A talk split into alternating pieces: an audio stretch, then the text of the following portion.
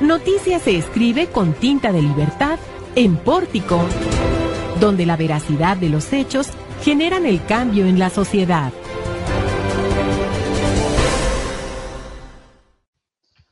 Hola, ¿qué tal? Muy buenas tardes. Bienvenidos a Informativo Pórtico. Este día le vamos a tener lo más trascendente, lo más importante que se ha generado en Zacatecas, en México y en el mundo. Quédese con nosotros. Jesús Roberto tiene los titulares de este día. Así es, muy buenas tardes Juan y muy buenas tardes a todo nuestro auditorio. Estas son las noticias este jueves 16 de abril del 2020. Ya son 22 casos de COVID-19 en Zacatecas. Aumentan las carpetas de investigación en materia de violencia familiar, 212 en esta contingencia. Fresnillo aplicará brigadas para extremar medidas en la contingencia. Jorge Miranda no descarta la adquisición de deuda para apoyar a la contingencia sanitaria. Conductores de turismo piden apoyo al gobierno del estado. Desarrollo social comenzará a dispersar apoyos a sectores vulnerables. Un enfrentamiento armado en Jerez deja dos agresores muertos. De igual manera, se reporta intento de motín en el penal de Cieneguillas. Podrán reanudar actividades el 17 de mayo 900 municipios de todo México. Anuncia el gobierno federal otro millón de créditos a la palabra para las pymes. Si México cumple con quédate en casa, el aislamiento terminaría el 25 de junio.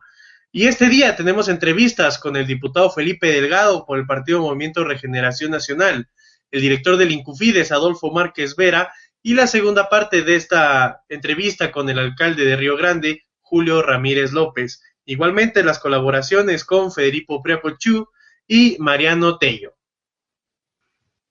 Vaya, qué escenario tan rico informativamente tenemos este día. Así que sea usted bienvenido, sea bienvenida, ya está en Informativo Pórtico. Quédese con nosotros los próximos minutos. Le vamos a dar puntual seguimiento a los temas más trascendentes que se generan aquí en Zacatecas, pero también en México y en el mundo. Y el tema principal, el tema que nos ocupa a todos los mexicanos es el del coronavirus. ¿Cómo está el escenario? ¿Cómo amanecimos y cómo va su comportamiento este día? Landy Valle, tienes la información. Buenas tardes. Hola, ¿qué tal Juan? Muy buenas tardes. Te saludo a ti y a toda la auditorio y bueno, te informo que a la al corte de la una de la tarde, la Secretaría de Salud del Estado anunció que se tienen al menos 22 casos positivos por coronavirus en el Estado y 53 pruebas en análisis. Cabe destacar que los últimos días se ha registrado un aumento en el municipio de Jerez, el cual hasta el momento tiene siete casos. Y es que autoridades de salud han anunciado que se debe a la visita de personas que viajan de Estados Unidos, por lo que el gobernador Alejandro Tello Cristerna del gobernador del estado ha extremado precauciones en este sentido, ya que solicitó a la Secretaría de Comunicaciones y Transporte el cierre total del aeropuerto. Así lo dio a conocer el día de ayer a través de sus redes sociales en Twitter. Asimismo, en el último reporte se tienen dos muertes por este padecimiento y tres personas recuperadas, Juan. Caramba, bueno, pues en comparación con otras entidades de la República, Zacatecas es de los que tienen menos registro, tanto de casos confirmados como de lamentables decesos. Y por cierto, esta pandemia nos ha obligado en México y aquí en Zacatecas a recluirnos de manera temporal y también de manera voluntaria. Pero esto ha traído otro tipo de fenómenos, otro tipo de incidencia de delito, de agresiones y de violencia al interior de los hogares. Ayer las autoridades dieron a conocer un reporte pormenorizado de lo que está sucediendo de la violencia intrafamiliar, de la violencia en contra de las mujeres. Jesús Roberto de Ávila, adelante con esta información. Buenas tardes. Buenas tardes nuevamente, Juan, y buenas tardes, auditorio. Pues así es, el día de ayer se emitía esta conferencia de prensa virtual acerca de los casos de violencia familiar que, si bien la, la titular de la Secretaría de las Mujeres, Adriana Rivero Garza, eh, afirmó que no, no han aumentado las, las estimaciones de violencia familiar, sí se han atendido bastantes casos, que son 2.608 las que ha hecho esta Secretaría en la atención a las mujeres, principalmente por violencia familiar, violencia de la pareja y la violencia contra las mujeres. A pesar de que dijo que efectivamente no han aumentado los casos, sí ha aumentado el riesgo. ¿A qué se refiere en esto? De que precisamente el 40% de los ataques dentro del hogar por violencia familiar, pues el agresor estaba bajo los influjos de algún estupefaciente y el 8% tenía un arma de fuego en su mano. Así, asimismo, la, la fiscal especializada en delitos contra la mujer por razones de género, Fátima Encina Arroyo, afirmó que en lo que va de la contingencia se han aperturado 212 carpetas de investigación por distintos delitos contra la mujer, entre los cuales destacan que 17 de estos ya han sido judicializados. Han, eh, se han incluido cinco órdenes de cateo y dos personas han sido vinculadas a proceso por delitos sexuales. Cabe destacar que a pesar de que la, misma gente decía que los centros de atención no estaban abiertos por la contingencia, la secretaria de las Mujeres, Adriana Rivero Garza, afirmó que sí están abiertos y sí están dando atención a todas las víctimas que, salgan, que aparezcan durante esta contingencia. Bueno, pues ahí está la respuesta puntual de Adriana Rivero Garza secretaria de, de, la Secretaría de la Mujer Zacatecana ante estos cuestionamientos y estas observaciones que han hecho algunos grupos feministas. Dicen que sí, están muy, muy al pendiente registrando todo este tipo de incidencia, pero también dando atención. Y en donde Veo que va en aumento la preocupación es en el municipio de Fresnillo. Ahí el presidente municipal del Mineral, Saúl Monreal Ávila, ha estado muy, muy metido, muy concentrado en atender todas las incidencias y toda la problemática que está generando el coronavirus. Uno de sus principales factores de preocupación es que la gente, los fresnillenses, permanezcan en casa. Muchos de ellos no hacen caso a las indicaciones y recomendaciones de las autoridades sanitarias y hoy en una conferencia de prensa salió al paso el presidente municipal de Fresnillo para precisar qué tipo de acciones harán y serán más enérgicas. Landy Valle, adelante. Bueno, Juan, pues en efecto, eh, los municipios siguen tomando medidas para ah, pues contrarrestar estas problemáticas del coronavirus y así lo informó el alcalde del municipio de Fresnillo, Saúl Monreal Ávila, ya que dio a conocer una serie de medidas para extremar las precauciones ante la emergencia sanitaria del COVID-19. En estas se implementarán operativos de al menos 12 brigadas, las cuales exhortarán a la población a quedarse en casa. Asimismo, restringir la venta de alcohol y el cierre de algunas calles del centro histórico. Monreal Ávila en rueda de prensa virtual que las brigadas tienen como objetivo que los comercios cumplan con las indicaciones del sector salud, por lo tanto, aquellas que no sean de primera necesidad tendrán que cerrar. Estas comenzarán a partir del día de hoy en un horario de 10 de la mañana a 5 de la tarde. Asimismo, anunció que se restringirá la venta de alcohol hasta las 6 de la tarde de lunes a sábado y los domingos no se tendrá la venta de este tipo de productos. Agregó que como parte de estas acciones también se aplicará un operativo con la Dirección de Vialidad, en el que se llevará a cabo el cierre de calles principales del centro histórico del municipio a partir de las 5 de la tarde, Juan. Pues son medidas mucho más enérgicas allá en el mineral y también estas, estas medidas llamaron la atención de un medio de comunicación que yo vi que estaba manejando que toque de queda en Fresnillo. No, no hay nada de eso no hay que ser alarmistas, hay que dar la información muy adecuada a los acontecimientos y muy adecuada al contexto en el que se genera. No hay toque de queda en Fresnillo. Lo que sí es que han hecho un exhorto a la población a que se mantenga, pero también, Landy, la formación de brigadas que van a estar invitando a los ciudadanos que vean en calle a pues eh, regresar a sus casas y mantenerse en este confinamiento voluntario. Así es, Juan. O sea, estas brigadas de lo que se trata es que exhorten a los ciudadanos a que regresen a casa sin utilizar la fuerza pública, simplemente pues invitarlos a que regresen a sus casas y pues evitemos el contagio masivo de este virus. Exactamente, de eso se trata. Ayer le presentábamos a nuestro auditorio una entrevista con el alcalde de Río Grande, Julio César Ramírez, quien nos daba un panorama sobre también las medidas que están adoptando allá. También hay preocupación en Río Grande. Ahí sí hubo exceso en algunas acciones. Eh, un, eh, un, uniformado, un policía municipal, ahí capturó a uno de los comerciantes que no hacía caso de las indicaciones, lo cual ameritó una recomendación de la Comisión de Derechos Humanos del Estado de Zacatecas. Esa información se la dimos ayer. Pero otro factor también que nos ha llamado la atención en Río Grande es el de la seguridad.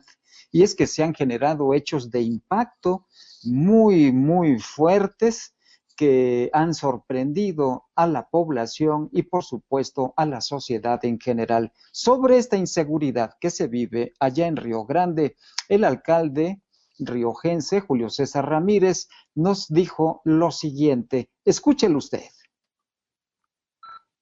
Eh, eh, tuvimos un, un, escenario muy fuerte durante prácticamente hace una semana, 15 días, yo creo que terminó esto, que, fue la entrada de, un grupo delictivo que estaba entrando a nuestro municipio, que estaba atacando al grupo delictivo que estaba aquí, donde posiblemente se dieron hechos que nunca habíamos visto, obviamente personas tiradas en, la plaza principal, nos tiraron este, cuerpos en, las carreteras aquí principales. Y todos estos hechos, inclusive el, hecho de que a un menor de edad lo hayan este, pues, baleado y que tuvo que, desgraciadamente, murió, pues estos hechos, obviamente son hechos que nunca se han visto en el municipio y obviamente las ráfagas de metralleta en las noches, en las madrugadas. Sin embargo, yo creo que eh, ya tenemos eh, aproximadamente como 10 días que esto al, parecer se está, se está calmando, se está diluyendo y yo espero por el bien de, pues, del municipio que esto se, tranquilice. Yo quiero agradecer al gobernador del Estado el apoyo que nos ha dado al mandar a las más unidades de la Policía Estatal, a la Guardia Nacional que pues, nos está ya echando la mano y por los policías municipales que se han puesto la playera y pues están, están trabajando y como te comento, este, este hecho eh, delictivo, como dices tú bien lo dices, eh, de que estamos en una situación de, de, pues, de inseguridad muy grande, pues los policías andan, la verdad, con los nervios al, al 100 y pues imagínate de repente un comerciante pues se, burla de ellos o esto, entonces, pues esto provoca cosas, ¿verdad? Como te comentaba. Entonces yo creo que ahorita la, la, la seguridad del municipio prácticamente este, que está tranquilizando, no nos confiamos, sin embargo, creo que el hecho de que haya más unidades vigilando, sobre todo por la, la noche y madrugada, pues eso ha, ha tranquilizado un poco la ciudad. ¿Pagaron entonces los hechos de impacto, pero los secuestros también, presidente? Mira, gracias a Dios, a raíz de que, de que entró un nuevo grupo directivo, este, o, que se dio esta, esta contingencia entre los dos grupos directivos, prácticamente los secuestros que, que estaban a la orden del día, pues se han terminado, se han terminado prácticamente. Ahorita lo que estamos sufriendo es este, llamadas de extorsión, obviamente de grupos delictivos que aprovechando este, los momentos que se viven de, de tensión y de y de nerviosismo entre la población le están hablando a las, a las personas, le están diciendo de que son un grupo delictivo y que los van a los van a proteger. Sin embargo, yo creo que la población ahorita está tranquila en ese aspecto. Me, he dado cuenta que muchas personas ya no hacen caso de las llamadas de exclusión, pues debido a que se está tranquilizando la situación. Entonces, eh, creo que por una parte estamos un poquito más tranquilos y, y obviamente sufrimos este, una crisis delictiva muy grande porque pues obviamente el hecho que te tiren cuerpos en el pleno centro de la ciudad o, o las balaceras durante las madrugadas, donde se, en, una, en una casa se dieron hasta 150 impactos, eh, pues obviamente fue, fue, es difícil y, más porque se dieron en diferentes puntos de la ciudad. Sin embargo, creo que estamos ya prácticamente este, en, un, en, una, en un eh, tiempo de stand-by, que eso le da un poquito más de tranquilidad a la población por el hecho que estamos viviendo tanto de la pandemia como de la inseguridad. Y respecto al delito común, presidente, robo a casa habitación, robo de autos o extorsión a comerciantes, ¿cómo está? Fíjate que se, ha reducido muchísimo, ¿eh? muchísimo se ha reducido. Sí hay como todos, sí hay, sí ha habido algunos robos a habitación, pero en comparación a como estábamos antes, creo que creo que estamos mejor. Creo yo que estamos mejor, eh, porque eh, obviamente este, yo soy una persona que atiendo mis redes sociales personalmente, donde recibo mensajes diarios de, inbox, eh, hasta de, ahorita estoy recibiendo yo creo que unos 100 mensajes diarios. Entonces estoy atendiendo aproximadamente a 3.000 personas al mes y a mí me da esto la pauta de tener en el radar todo lo que sucede en el municipio. Y ahorita, obviamente, los hechos delictivos se han bajado muchísimo, casi no hay, no, no, más bien no tengo reportes de prácticamente de ningún hecho delictivo. Es la información que nos da el presidente municipal de Río Grande. Han bajado los hechos delictivos, ha, bajado también el secuestro y él, entre otros factores, lo atañe a la entrada de otro grupo armado. Imagínese qué escenario tan preocupante se vive allá en Río Grande.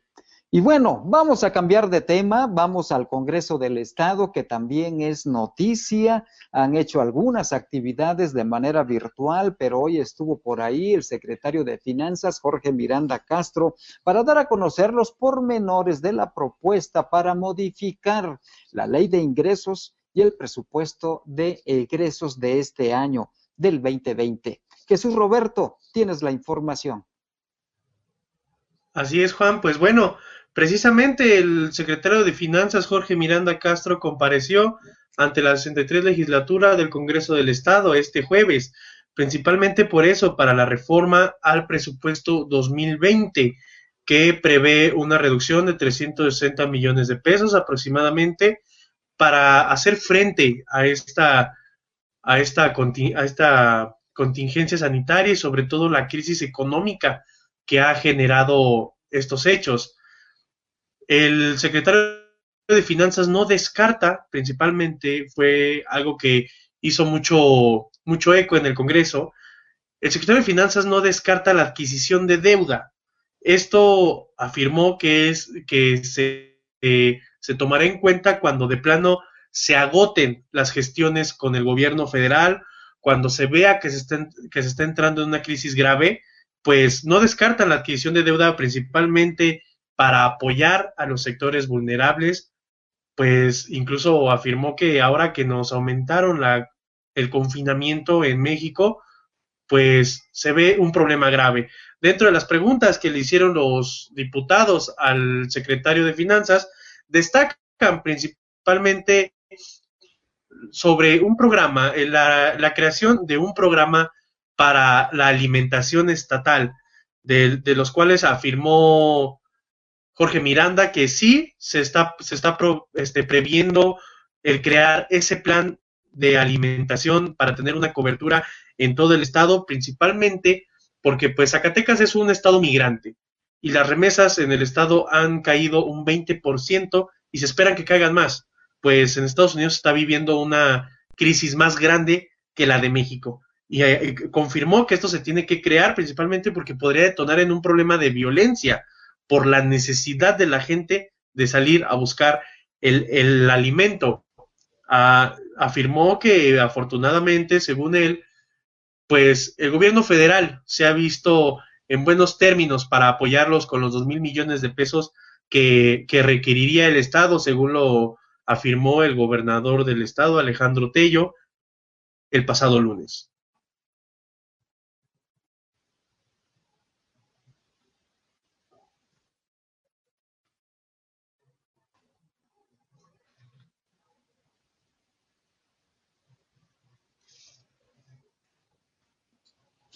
Hemos visto que la, situación de lo que está sucediendo va presionando la toma de decisiones y hoy el secretario de Finanzas, Jorge Miranda Castro, en el Congreso del Estado, eh, da como una posibilidad remota quizá, pero no descartable, contraer deuda ante este escenario tan difícil, tan complicado que estamos viviendo.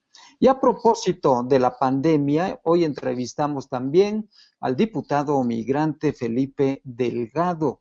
Él eh, es diputado por el partido del Movimiento de Regeneración Nacional de Morena y le preguntamos sobre la situación que están viviendo los paisanos allá en los Estados Unidos. En este momento, Felipe Delgado se encuentra en Los Ángeles, California y telefónicamente platicamos hace unos minutos sobre este tema y esto fue lo que nos comentó el diputado migrante zacatecano.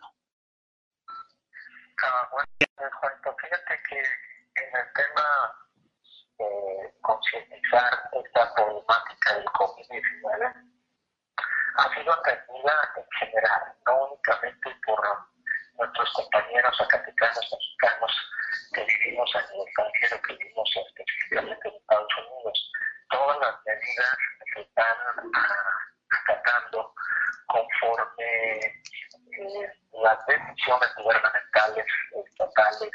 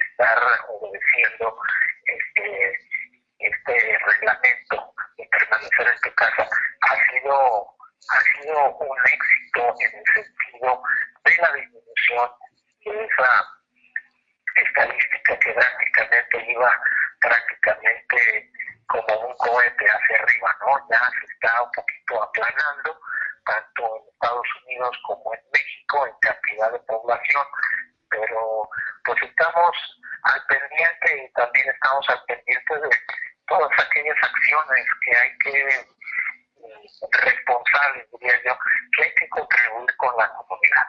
Estamos ya en el inicio de algunas necesidades de comida y estas organizaciones, eh, sin nombrar ninguna zacatecana, ya están haciendo movimiento para atender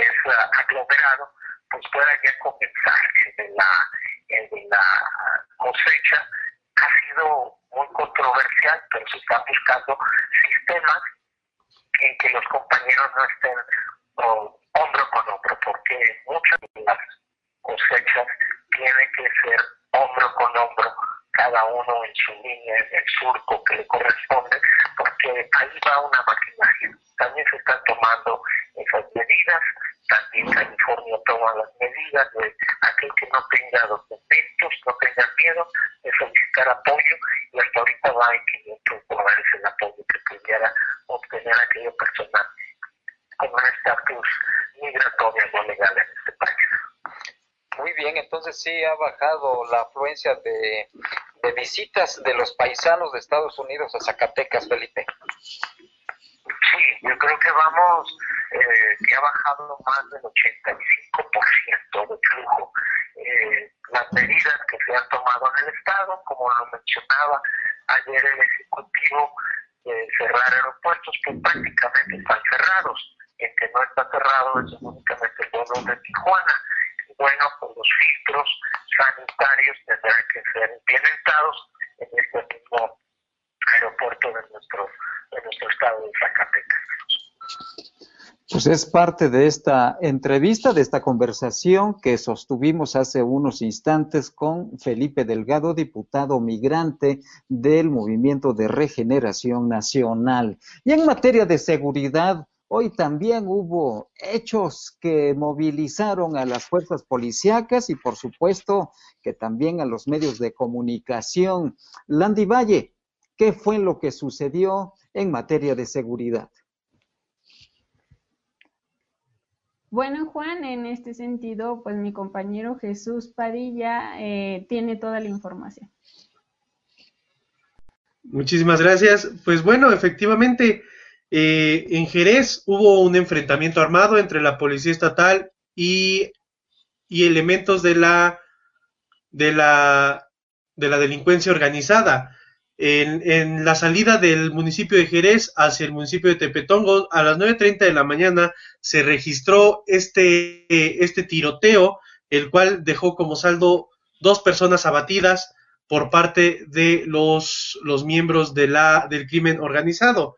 Igualmente, pasado el mediodía, como eso de las 12.30, pues en el cerezo de, Cieneguillas, en el Centro de Reinserción Social, se, se, presentó un conato de riña en el cual las, las primeras, las, lo primero que, dijeron las autoridades sobre, sobre esto es que los mismos reos, las personas privadas de su libertad, se manifestaron y, provocó este intento de motín, el que no existan protocolos por el COVID-19 dentro de este centro de, de, readaptación social. Y precisamente, pues hoy jueves ha sido un día muy movido en cuestión de, seguridad, Juan. Sí, caramba, pues hay esta versión, lo que está sucediendo en algunos penales del país, en el sentido de que, pues, no hay protocolos de prevención sanitaria en algunos penales, los familiares de los internos, ahora se les llama PPLs, personas privadas de la libertad, pues están muy inquietas, preocupadas y ha habido problemas. Ayer se lo dábamos a conocer a usted en, en esta cárcel en Pautitlán, en, en el Estado de México, lo que sucedió y un problema que todavía ayer por la noche continuaba, hoy en la mañana volvió a, generarse por ahí, ya no con la misma virulencia que ayer, pero todavía hay mucha preocupación. Y parece que en los penales hay problemas y aquí Zacatecas, al parecer, todavía no tenemos una versión oficial, pero lo que ha trascendido de forma extraoficial es que los internos también están protestando porque no hay protocolos de prevención sanitaria contra el coronavirus en el penal de Cieneguillas. Eso es lo que hay hasta ahorita, pero le vamos a mantener a usted muy, muy bien informado sobre esta problemática. Mientras tanto, déjeme, le doy lectura, aparte de un comunicado que envía la empresa minera Peñasquito. Dice lo siguiente, para apoyar grupos vulnerables locales y gobiernos y empleados durante estos tiempos críticos, provocados por el COVID-19, Newmont Peñasquito crea el Fondo Global de 20 millones de dólares. No Peñasquito, sino solamente Newmont, o sea, el corporativo. Esta situación sin precedentes ha creado circunstancias desafiantes para muchos de nuestros colaboradores y para las personas que viven en las comunidades en las que trabajamos, por lo que este fondo busca sumar acciones y asociarse con los gobiernos y las instituciones de salud locales para ayudarles a mitigar sus necesidades y recuperarse de los efectos de esta pandemia global. Así que Newmont crea este fondo de 20 millones de dólares, fondo global de 20 millones de dólares y que por supuesto algo por aquí podría quedar en Zacatecas, dice al respecto sobre el Estado. Además, se hizo un primer donativo a la Secretaría de Salud del Estado de Zacatecas de 500 trajes especiales para la protección de personal médico que se encuentran en la primera línea de atención a los pacientes diagnosticados con COVID-19. También se donaron al gobierno del estado 500 pruebas para detección del SARS-CoV-2 que ayudaría a las instancias de salud a tener un mejor control de la enfermedad. Adicionalmente, se dará a las UMR de Cedros y Salaverna, la Clínica de Mazapil, el Hospital de Concepción del Oro y la Jurisdicción Sanitaria 7 de batas, cubrebotas, cubre, cubrebotas y guantes desechables, respiradores N95, cubrebocas, lentes de seguridad, gorros quirúrgicos, además de equipo como ventiladores, entre otros insumos necesarios para atender esta contingencia. Parte de las acciones que hace Newmont con este fondo global y Peñasquito aquí en Zacatecas. Bueno, vamos a dar una mirada a la información nacional. Y después le tendré información de la Liga de Ascenso MX, qué está sucediendo, qué está pasando, porque están en proceso de discusión y definición si es que se termina ya esta liga de ascenso y se da lugar a otro tipo de liga, pero ¿qué pasaría en Zacatecas? Pero sobre todo, ¿qué está pasando en Zacatecas con los dos equipos profesionales que se tiene?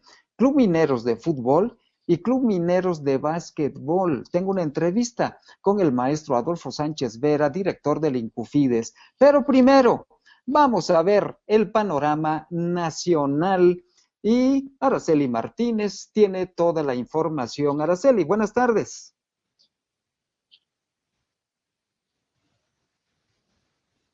Hola, ¿qué tal Juan? Muy buenas tardes. Te saludo a ti y a la audiencia con mucho gusto este jueves 16. Muchas gracias por acompañarnos y en Información Nacional hay un poco de esperanza porque podrían reanudar actividades 900 municipios el 17 de mayo. En conferencia de prensa matutina con el presidente de México, se anunció que el 17 de mayo podrían reanudar actividades como el regreso a clases en 900 municipios de todo el país, estos no afectados por el coronavirus, siempre y cuando se cumplan las medidas establecidas como la sana distancia. Mientras que en el caso de las grandes ciudades más afectadas por la pandemia del COVID, podría ser hasta el primero de junio, cuando se recupere la normalidad en las actividades educativas y productivas. En este sentido, se aclaró que la restitución de la normalidad en la vida pública del país dependerá de que se mantengan las instrucciones de quedarse en casa y mantener la sana distancia. Esto fue lo que eh, rescatamos de la mañanera. De sana distancia permanecerá vigente hasta el 30 de mayo pero, dos, en los municipios de baja o nula transmisión, las medidas de seguridad sanitaria permanecerían hasta el 17 de mayo y posteriormente se conservaría o se recuperarían las actividades normales. Entonces, en los municipios donde hay baja o nula transmisión, anticipadamente salen de las medidas de, de mitigación comunitaria anticipadamente y esto representa el éxito que ha habido en esas comunidades. Los municipios que tienen alta transmisión se esperan hasta el 30 de mayo y en todos los casos el primero de junio ya recuperamos de una manera escalonada, de una manera organizada, las actividades económicas, sociales y de la vida pública. Y recordarles aquí que todo depende de que se sigan cumpliendo las medidas.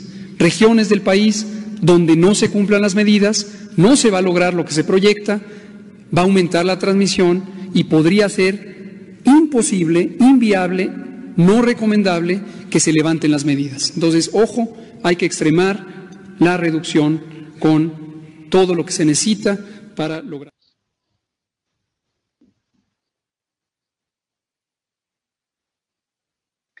Se detalló que se dará a conocer los nombres de, los, de las 900 localidades que recuperarían la normalidad a partir del 17 de mayo y se mantendrá comunicación con las autoridades de estos municipios para que colaboren a establecer cordones sanitarios y evitar así contagios. Eh, en ese mapa verde que se presentó y que ya tenemos obviamente en nuestra plataforma portico.mx, en Zacatecas pudimos localizar al menos a localidades como Juan Aldama, Los Pinos, Villa Hidalgo y Tlaltenango. Eh, habrá que esperar información de los municipios para saber cómo se va a realizar, eh, como ya lo dijo el subsecretario, de manera escalonada el regreso a las actividades educativas, por ejemplo. Y bueno, en este sentido, el jefe del Ejecutivo Federal enfatizó que si bien en estos puntos del país se regresaría a la normalidad, la única limitación sería para los adultos mayores, mujeres embarazadas.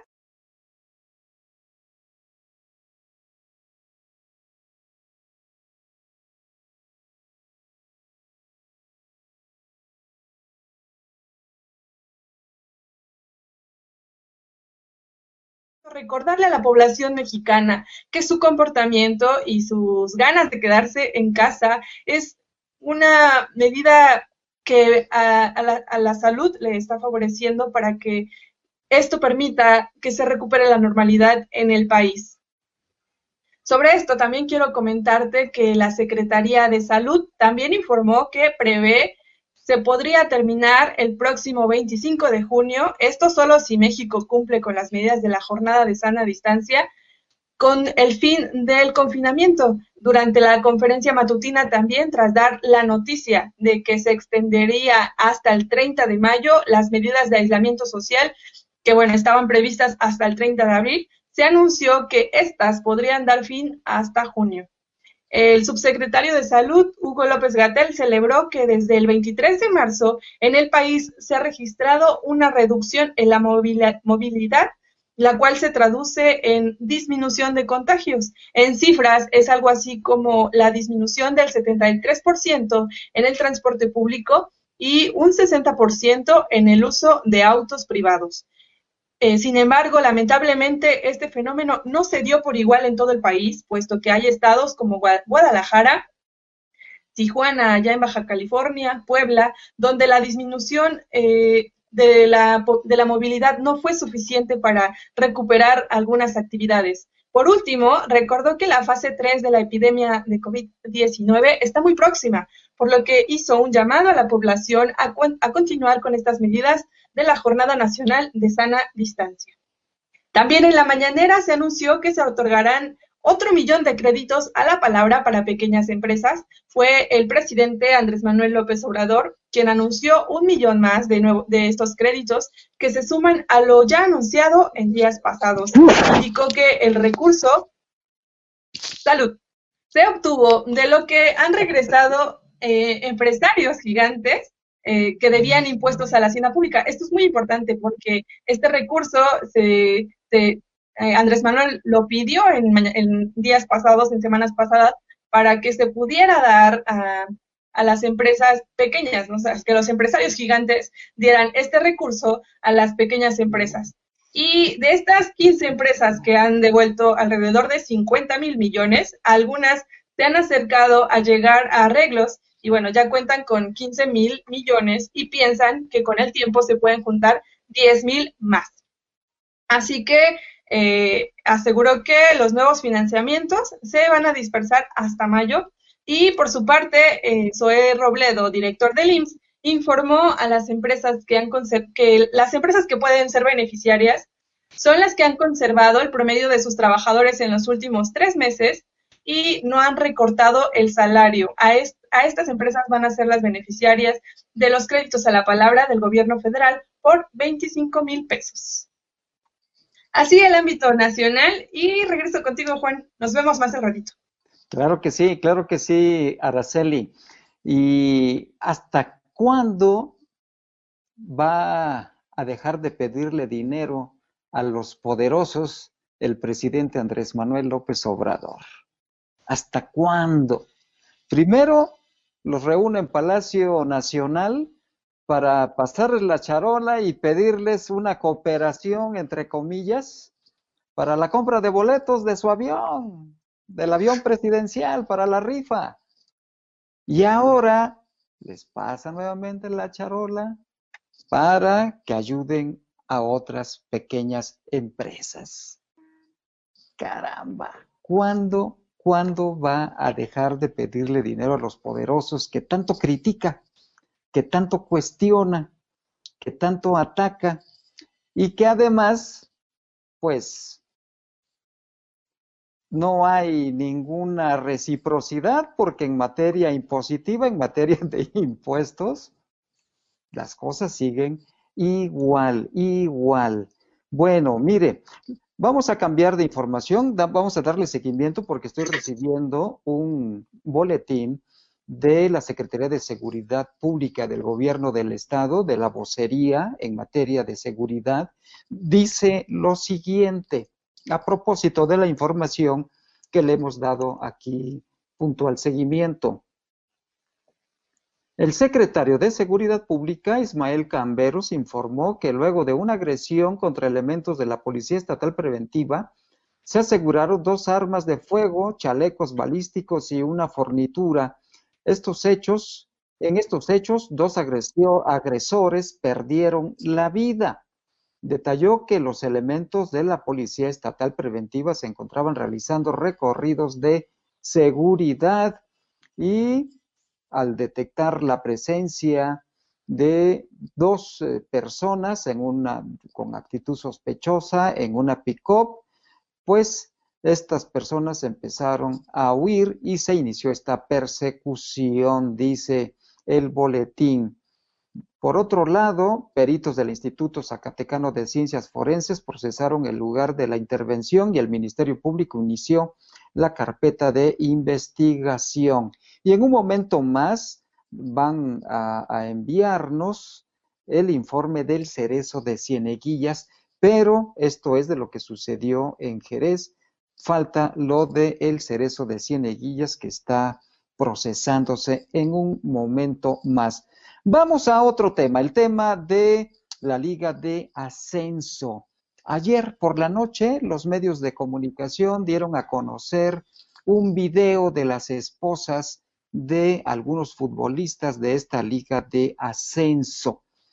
Y no sé si tengamos listo este video para compartirlo con nuestro auditorio. Escuche usted, este video ha sido también muy, muy cuestionado por algunos analistas, pero lo compartimos en este momento con usted.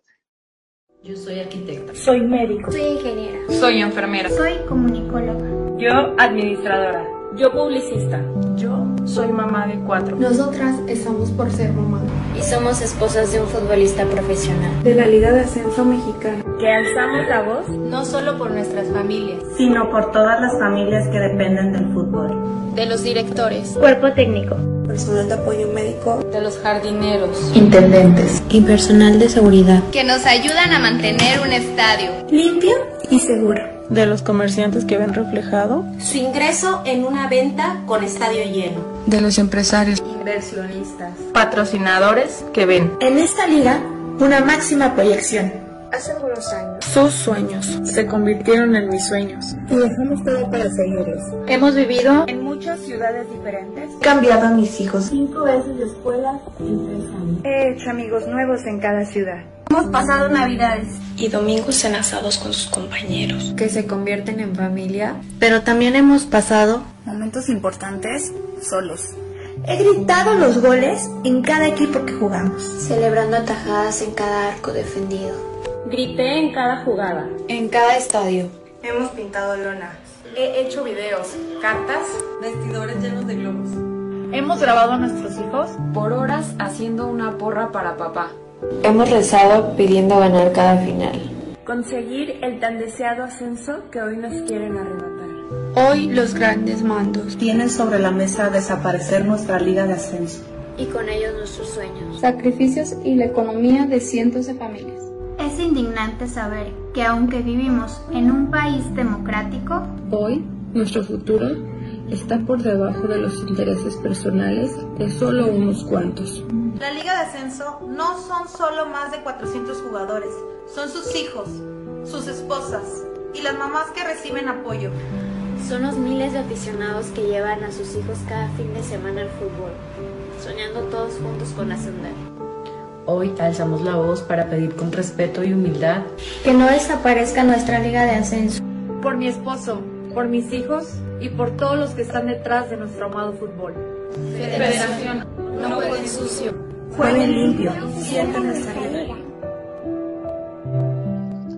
Y entre las críticas a este video, hoy publicó en el Universal el periodista deportivo especializado en esta rama del periodismo deportivo, Gerardo Velázquez de León, quien en su artículo de fondo hace un análisis y, publica lo siguiente, dice así, me parece una reverenda bajeza y algo de muy mal gusto el lanzar un video en redes sociales con testimonios de esposas de futbolistas planteando un panorama desolador, pero que fue totalmente manipulado y es una mentira.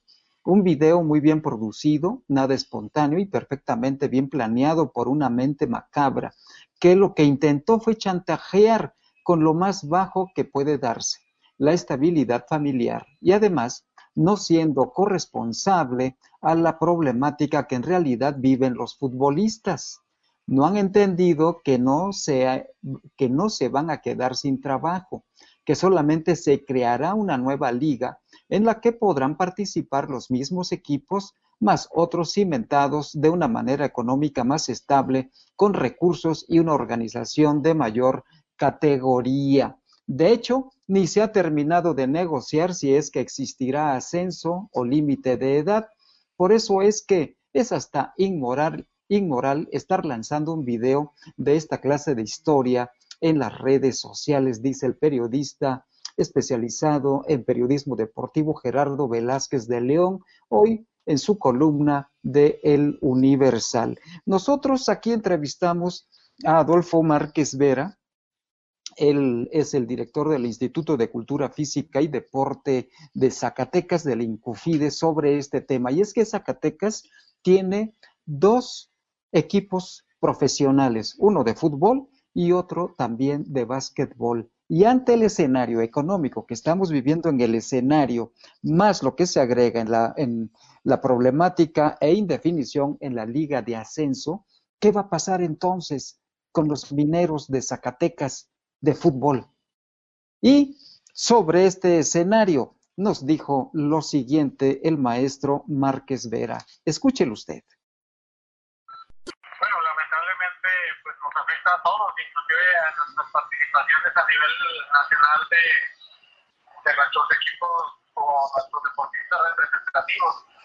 Eh, pues es un caso típico que se nos está presentando y pues tenemos que hacerle frente ¿verdad? dentro de las posibilidades. En el caso de, del equipo de mineros de fútbol, pues ustedes saben que es una franquicia que pertenece al Club Pachuca y ellos, pues hasta el momento nosotros no nos han notificado cuál sería su decisión de si permanecer en Zacatecas o qué hacer, ya que nosotros contribuimos con ellos en la búsqueda de talentos en el Estado y los tenemos eh, hospedados en las villas 2 que es atrás del estadio Francisco Villa, y hasta la fecha pues todos estos jóvenes ya han tenido, han tenido que ir pues a sus eh, municipios de origen. Muy bien, entonces está frenado ahí ese aspecto y por otro lado, pues en la indefinición todavía lo que dictamina la liga. Así es, y, creo que, bueno, esta era una parte que ya se veía venir en cuanto a cómo se venía estructurando ahora el, la nueva dinámica del fútbol en, el país. Y había muchas posibilidades de que esto ocurriera y bueno, pues ya se vino a concretar, ¿verdad? La aportación que da el gobierno del estado al equipo mineros de fútbol continúa, ¿verdad, director? Bueno, era la última aportación que se le hizo fue eh, el año pasado, aprobado por la legislatura, de un monto de 10 millones, pero pues que lamentablemente había sido muy intermitente porque por la situación que ha atravesado el Estado en cuanto al déficit económico que tenía y que había venido subsanando la parte más bien el gobierno del Estado de necesidades prioritarias. O sea que no ha sido permanente. No, no ha sido permanente y este año eh, nosotros no teníamos aprobado ningún recurso para el equipo minero de fútbol. Ajá. Este año entonces no ha habido canalización de subsidio para ellos. No, no había habido nada de recursos, eh, era lo que se les debía y solamente esa parte. En cuanto al equipo de básquetbol, pues es la misma situación y la temporada pues está, no sabemos, está en la indefinición, ¿verdad? ¿Cuándo está programada? Está programada en junio. Pero... La temporada y en junio empezar la temporada. Y aún está por definirse de acuerdo al comportamiento de la pandemia en el Estado. Sí, y bueno, pues ustedes lo han visto, el gobernador ha anunciado en varias ocasiones el reajuste del presupuesto. Entonces, eso también pondría en definición al equipo minero de básquetbol. Ya, ahí el subsidio que se le aporta, ¿de cuánto es, director? El subsidio del, del minero de básquetbol había sido alrededor de los 7, 8 millones de pesos, pero pues esta vez ya no sabemos ni siquiera si vaya a haber algún presupuesto. Correcto. Este esfuerzo que hace el gobierno del Estado, eh, ¿de qué manera es retribuido también esta aportación por parte de los equipos? De minero de fútbol y de básquetbol, bueno, la apertura de escuela, en la búsqueda de talentos en todo el Estado y, y tenerlos concentrados de manera permanente eh, con capacitaciones, bueno, entrenamientos deportivos por parte de los equipos eh, profesionales. ¿Y de mineros de básquet? Igual, es la misma situación. Correcto. Muy bien, pues eh, no sé si quiere agregar algo, director, finalmente. No, pues estamos en la espera de, de lo que la legislatura decida, pero creo que todos ya sabemos que va a ir encaminado el recurso pues a atender esta problemática, ¿verdad? Y que pues ustedes lo han visto también a nivel federal, eh, ha habido una baja de, de las aportaciones en cuanto a, a, a la reclamación de impuestos y eso nos mete problemas pues a todos los estados. Claro, entonces la perspectiva es que prácticamente se deje de financiar a estos dos equipos. Así es, yo creo que el gobernador tiene prioridades y creo que para todos son más importantes en cuanto a atención de salud y, por ejemplo, bueno, presupuesto para los maestros, tanto de la universidad como del magisterio.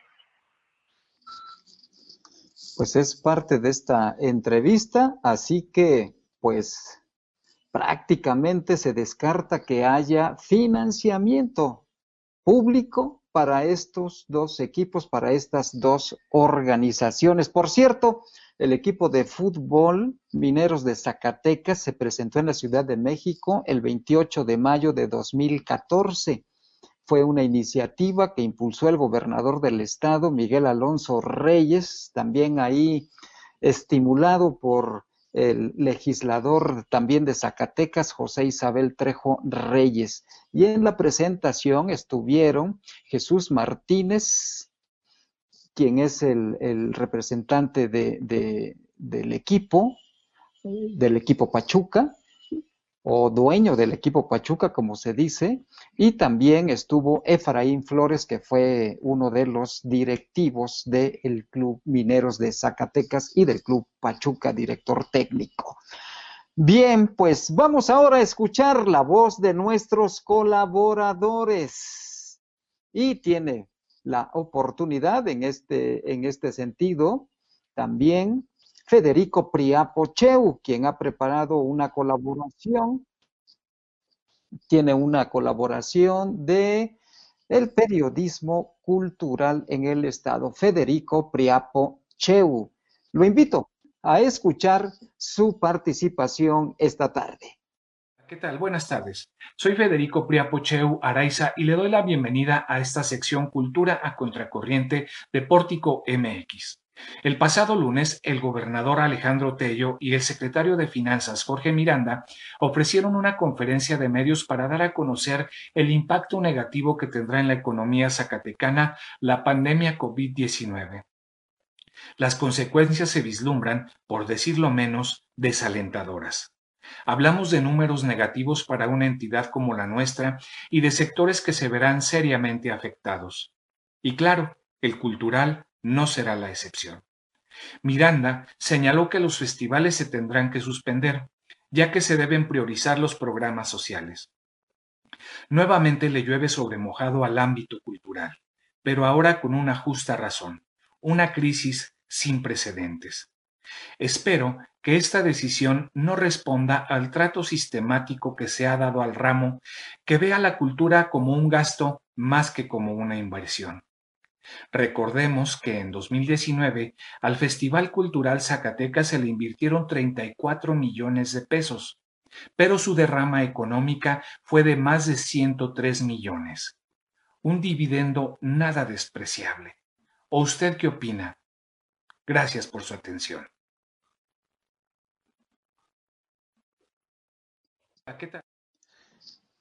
Y vamos ahora con otra colaboración. También le doy la más cordial bienvenida a Mariano Tello. Él es un especialista también en emprendurismo, pero también en las cuestiones digitales y de las nuevas tecnologías.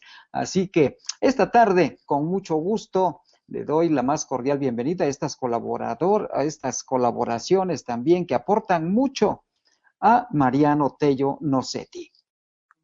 Hola a todos, es un placer verlos nuevamente por este medio. Vivimos actualmente tiempos especiales, con subidas y bajadas, pero con mucha incertidumbre. De hecho, hay un chiste que está circulando actualmente donde te preguntan, ¿cuántas veces te has enfermado de coronavirus el día de hoy? Pues yo, la verdad, siete.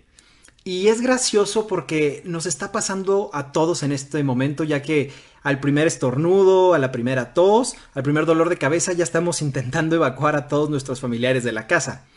Pero es justo esa incertidumbre la que nos tiene a todos tensos y ansiosos en estos momentos.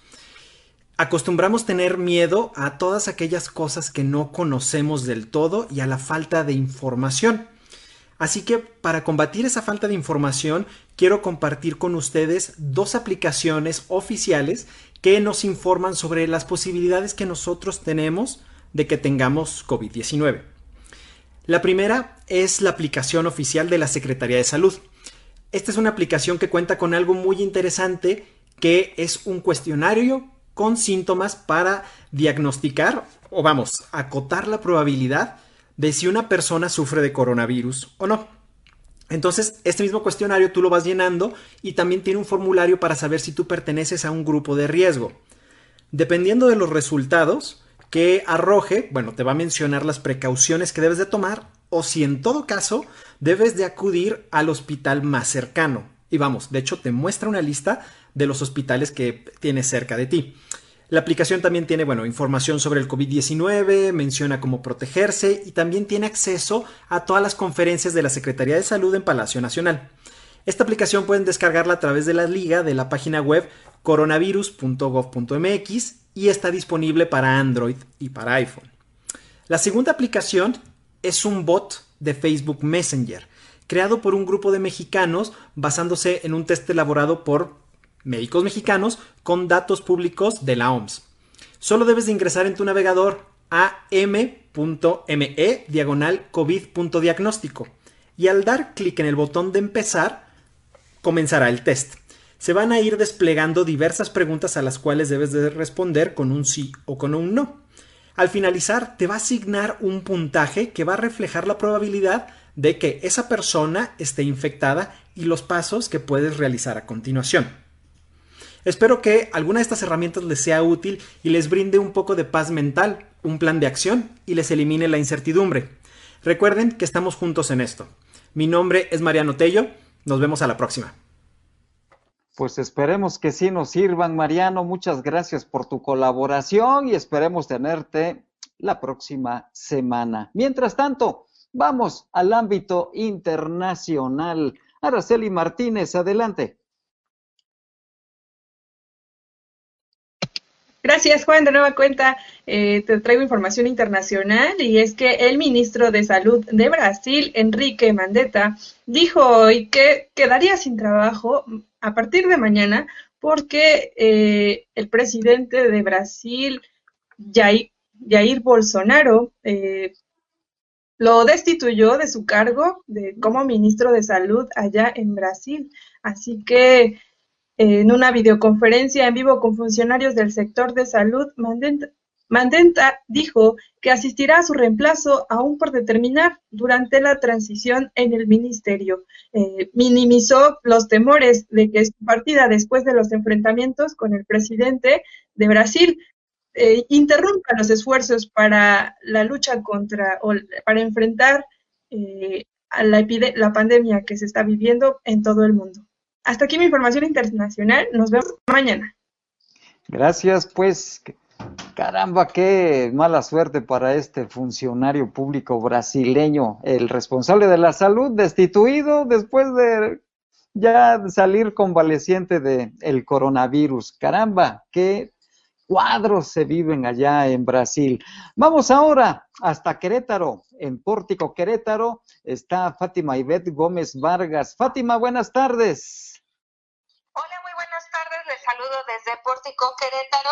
Pues el día de hoy les tengo una noticia no muy agradable, pues el, presidente de la Cámara de la Construcción de la CEMIC aquí en Querétaro, eh, pues está eh, diciendo que en lugar de, de, que el IMSS dé apoyos, da desalientos a los constructores. Y ya que tenían este programado un crecimiento de la construcción en este año del 1.5 debido a la contingencia, pues esto no va a ser posible. Además, el Instituto Mexicano de Seguro Social les da hasta cuatro meses para los pagos en cuestión de, de los empleados, pero con intereses y recargos. Es por esto que dice el titular de la Cámara de la Construcción que en lugar de dar apoyos da desalientos pues para no cobrar intereses y recargos se tiene que pagar mm, en tiempo informal, si no tendrían que ser cuatro meses, pero con estas eh, consecuencias. Esto pues obviamente va en detrimento de las pequeñas y medianas empresas que tienen que pagar sueldos de 5 a 10 trabajadores por lo menos en todo el mes de abril y ya con las obras paradas, es decir, que muchos de ellos tampoco están recibiendo ingresos de sus clientes. Eh, antes de empezar el, el COVID, el 50% de las empresas afiliadas a esta Cámara tenían algo de trabajo, pero el otro 50% eh, prácticamente estaba sin trabajo debido a los recortes presupuestales del 2019 y en este momento el 30% de las empresas no tienen absolutamente nada de trabajo y el 70% ya está parando la obra, señaló el eh, representante de la Cámara, Álvaro Ugalde Ríos. Esa es la información que tenemos ahorita. sabemos que el sector de la construcción no está pasando su mejor momento, sin embargo, pues tampoco hay algunas este, opciones que puedan, eh, algunos apoyos en cuanto a pago de cuotas patronales en este sector. Pues un panorama muy difícil para las empresas constructoras privadas allá en Querétaro. Gracias, Fátima. Buenas tardes. Muy buenas tardes y por aquí los esperamos con el seguimiento de la nota que dieron a conocer el otro día de la, del lago de Chichimequillas, bueno, una, una presita por ahí en Fresnillo, de color rosa, porque acá en Querétaro todo el mundo está preguntando qué es lo que, lo que pasó por ahí. Diles que se conecten acá con Pórtico. sí, claro que sí, es que causó mucha, este, pues extrañeza, porque además aquí también hay un lugar que se llama Chichimequillas, entonces se les oh. hizo como muy, este, pues muy familiar, ¿no? sí, sí, claro, por supuesto. Gracias, Fátima. Hasta mañana. Hasta mañana. Es Fátima Gómez Vargas desde Querétaro, Querétaro, pues. Gracias, muchas gracias. Con esto llegamos al final de nuestro informativo pórtico. Gracias por su preferencia, pero sobre todo gracias a usted por su confianza. Si no tuvo oportunidad de escucharnos y vernos en vivo, lo invitamos a que nos visite en nuestra aplicación en Spotify. Ahí tiene también la reproducción de nuestros noticieros. Y gracias al equipo que hace realidad este informativo a Landy Valle Macías, a Araceli Martínez, a Jesús Roberto de Ávila y por supuesto a nuestro gurú cibernético, a Omar Reyes. Coma usted muy rico. Hasta mañana. Noticias se escribe con tinta de libertad en Pórtico, donde la veracidad de los hechos generan el cambio en la sociedad.